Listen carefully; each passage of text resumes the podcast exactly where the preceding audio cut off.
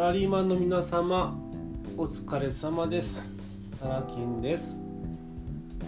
今日も始まりましたサラキンラジオ。このラジオでは起業するために具体的な行動を起こしているサラリーマンの方に向けてさまざまな情報をお伝えしています。はい、えー、本日は2019年10月の12日土曜日です。えー、サラキンラジオ、えー、小さいことですが2つ。変化を入れております。何か。あの大したことじゃないんですけど。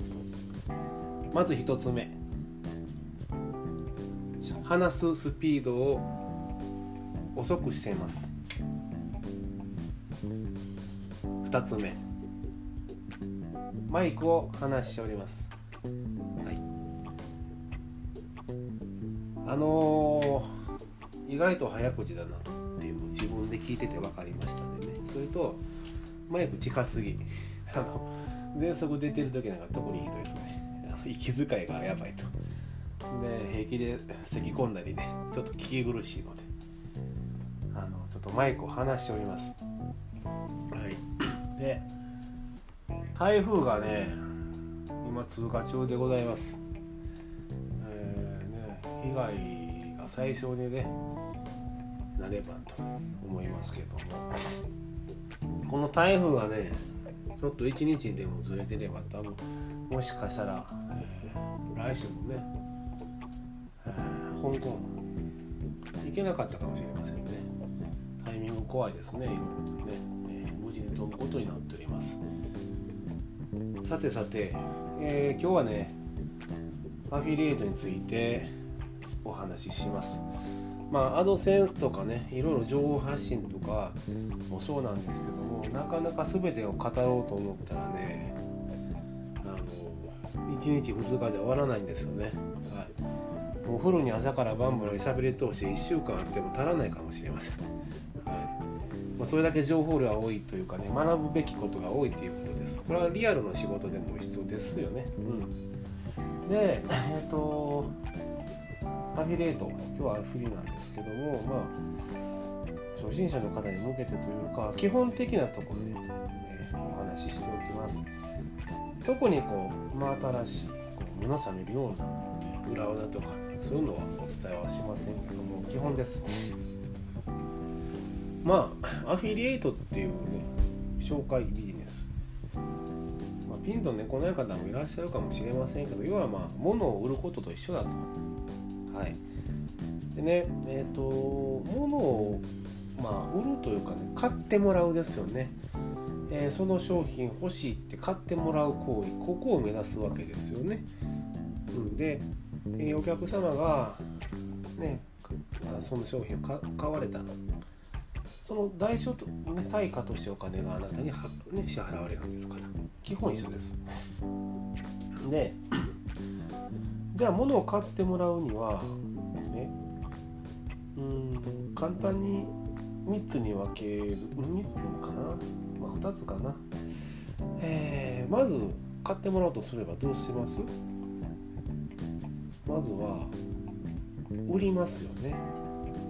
あなたが売って買ってもらう。もう一つ何でしょうね。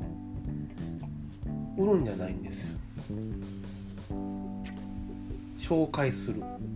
あなたが紹介して買ってもらうという。か言葉の微妙な違いですけどね、うん、売るは私が営業職やってた時で言うと私から働きかける？能動的に？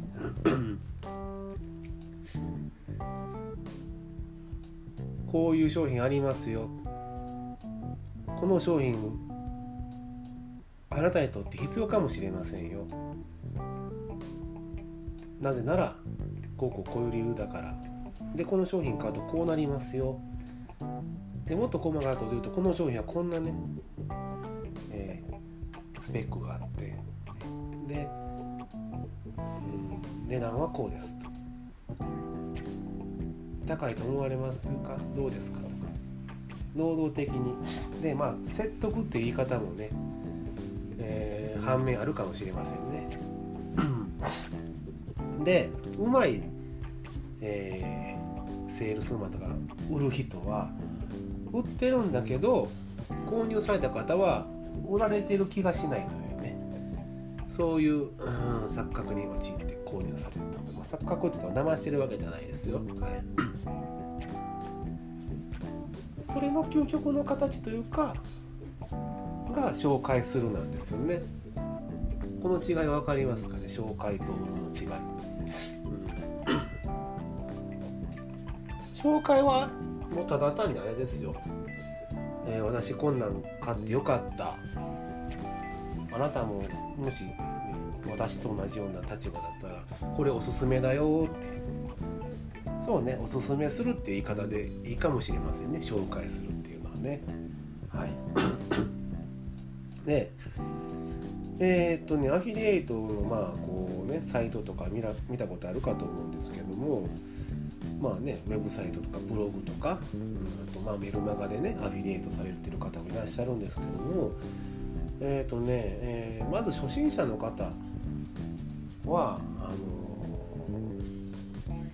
ー、やっぱ紹介するパターンがいいかなと。ただちょっとね誤解ないように補足しとくとこれからのねネットの世界はね売るっていう行為はかなりハードルが上がり上がって難しいなので経験者の方もやっぱり紹介するっていうスタンスでされるのをおすすめしますこれはその商品がまあ値段がね安い高いにかかわらずです、うん。ね、下は100円からね上は100万円とかまでね500万円とかありますんでねアフィリエイトでも。やっぱり売るよりも紹介するっていう立場がいいですね。でやっぱりねそのなぜハードルが高いかというと購入される方とのそのせめぎ合いというか実際顔を見てないわけじゃないですか。ネットの世界なんでね。画面の向こうに皆さんお客様がいる。これが私でしたらよ。目の前にもうリアルで目の前にお客様が行っていらっしゃってね直接対話してるんであれば大体 5割6割はえー、販売することはできると思うんですよ。安い高いにかかわらずですね、はい、もちろんそのそこまでのステップはありますけどね。マーケティング的な発想であるとかね、うん、見込み客をかそうでないか、まあ、そういうのも絡んできますけどまあほぼほぼ見込み客さんだった場合は6割ぐらいは、えーえー、売る自信はあります。だけどアフィリエイトってこうインターネットっていう世界で、ね、顔の見えない相手に対してですよ、うん、物を売るっていうのはやっぱりかなり難しい。で売るためには、えー、ライティングっていう技術ももちろん。ですね、えー、心理学も盛り込まないといけません。相手の心理ですね当然セールスレターっていう形で文章を書かないといけません。ねやっぱり順番があるわけです。で、えーと、よくねあのアフィリエイトの教則本とか、え、世の中でたくさん売られている、まあ、要は有名マーケッターさんとかが本出版されているその中にあるのがねトップセールスマンが、えー、リアルで話してる順番でライティングすれば売れるよねと。それがセールスレターだよ。っていうことがまことしやかに書かれています。結構有名な方もそう言われています。けど違いますね。はっきり言います。はい。なんでそんだけはっきり言えるかっていうと私自身がリアルの営業の世界とネットの営業の世界を両方経験してるからです。だから言えます。違います。まあ具体的に言いましょうか。本当にねリアルでね物を高額商品でも何で売る時っていうのはお客様と顔を合わせた時にねまあネットの世界言われる要は自己開示ってあるじゃないですか。まず自分をさらけ出す。自分のことを、えー、お伝えして安心してもらう。そんなことしません。いきなり最初は。そんなねリアルでそういうことするとあの要件なんですかとなります。まず何するか。世間話ですよね。全く何の脈絡もない。世間話し始めましてからね、うん、すいません。お時間取っていただきましてとかもいろいろありますよ、うん、うん、例えば 流れからいきましょうかね。どうしようかな。長くなるな。やめとこう。うん。いやこのためにねちょっとこういったお話させていただくのはこういうきっかけがあってですね。とか、やっていくわけですんでリアルの世界は何するかっていうとね相手がその人によって全く反応が違うんですよその時々に。でもうちょっと詳しく言うと 秒刻みで変わりますお相手さんの表情とか感覚とか考え方が。はい、もちろんこちらから売る側からお伝えした情報でねお客様の心理状況は変わることもあります。けれどこちらから投げかけた情報とはまた別の意味でお客様の中だけで、えー、状況が変わることもあるんです。それを見逃さずに適時対応していく。で流れを作っていって、まあ、最終的は安心していただいて信頼していただいてご購入っていう形になるんですけどもそれだけのプロセスをねライティングでねやってしまうできますよっていうのは何も分かってない人が発する言葉です、はい、両方経験してから物言えって話ですね。だからこそプロダクトローンチとかああいうのがね手法が流行ったわけですよ。ライティングの限界というか当然画面上の限界でもありますよね。うん、縦長スクロールのねセールスレターを書いてもまあ読まないの前提で書いてますけどねああいうのは購入される人っていうのはパッパッパッと見出し見てね最終金額いくらやねんってとこからポチって買われるんですけどもあのまた無駄が多いというかあことねセールスレターの中では。リアルの世界では無駄はないんですよ。全てがもう絡んでますんで。特定のあるその人だけに向けたオーダーのセールスなんでねセールストークなんで。だから制約率が上がると。でそのエッセンスをライティングに取り入れましょう。だだから売れるよね。は違うんです、うん、だからこそペルソナっていうねある特定の人に向けたセールスれた、えー、ライティングが必要だってよって言われるんですけどもどうもねなかなかやっぱりそのある特定の人に向けたとしても個人個人のオーダーじゃないので難しいわけです。結構あの難しい話になっちゃってるんですけど感覚だけで構いません。あそんなもんなのかな程度でもいいのでね。大体そういうほんわかした情報の受け取りだけであの構いませんのでネットの世界は。あとはご自身のオリジナリティとかね。経験から導き出したものと合体させればいいのだけですんでね。はい、で、まあ、要は、えー、売る行為ですね。は、まあ、それだけハードルが高いと思っていただいて構いません。でもちろんそれにチャレンジするんだっていうやり方もいいんですけどね、うん、でもやっぱり時間労力がかかる、うん、で本当に難しいですよ。一昔前まで行きましたけど。時代は刻々とね変化してますんで。あのー、昔流行ったキャッチコピーとかでもねうんとね何があったかな。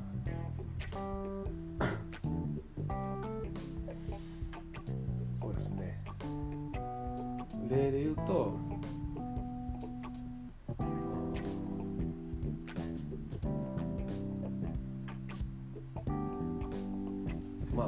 30代のニートで収入が全くゼロだった私がある一冊の本と出会ったことがきっかけで次の日から収入が一気に、えー、50万円超えましたと。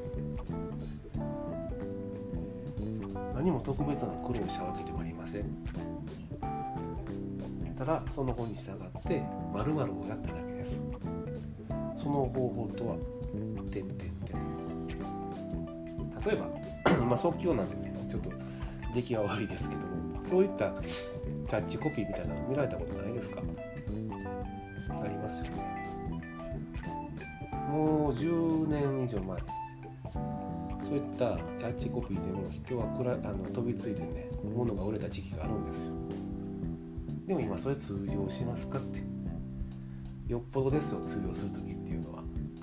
それだけ多くの人がそういったキャッチコピーとかねライティングテクニックセールスレターに慣れてきてるんですよ。ああまたこれかと。はいはいはい分かりましたと。ね。そこを突破するセールスレターライティング鍛えましょう。大変ですからね。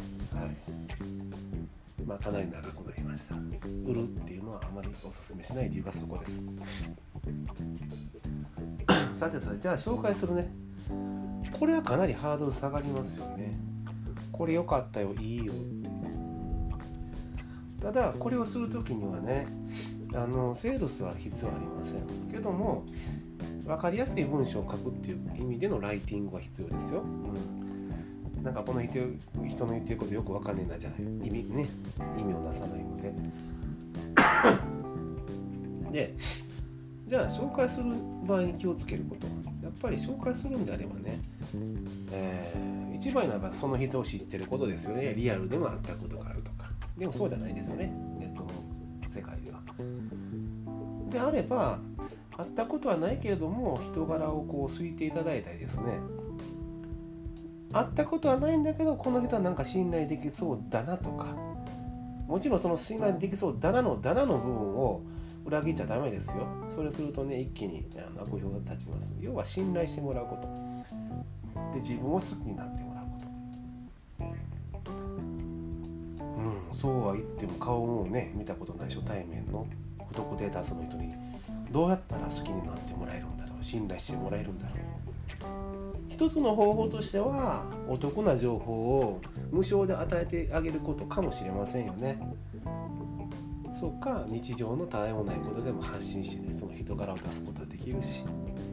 もしかしたらね見てる見てくださっている方が勝手にですよあなたの日常を自分の日常とね重ね合わせてあこの人私と同じ価値観だって感じてもらえるかもしれません。でもそれが1日1週間1ヶ月1年。ずっと時間をかけて触れあなたの情報に触れているとですよ。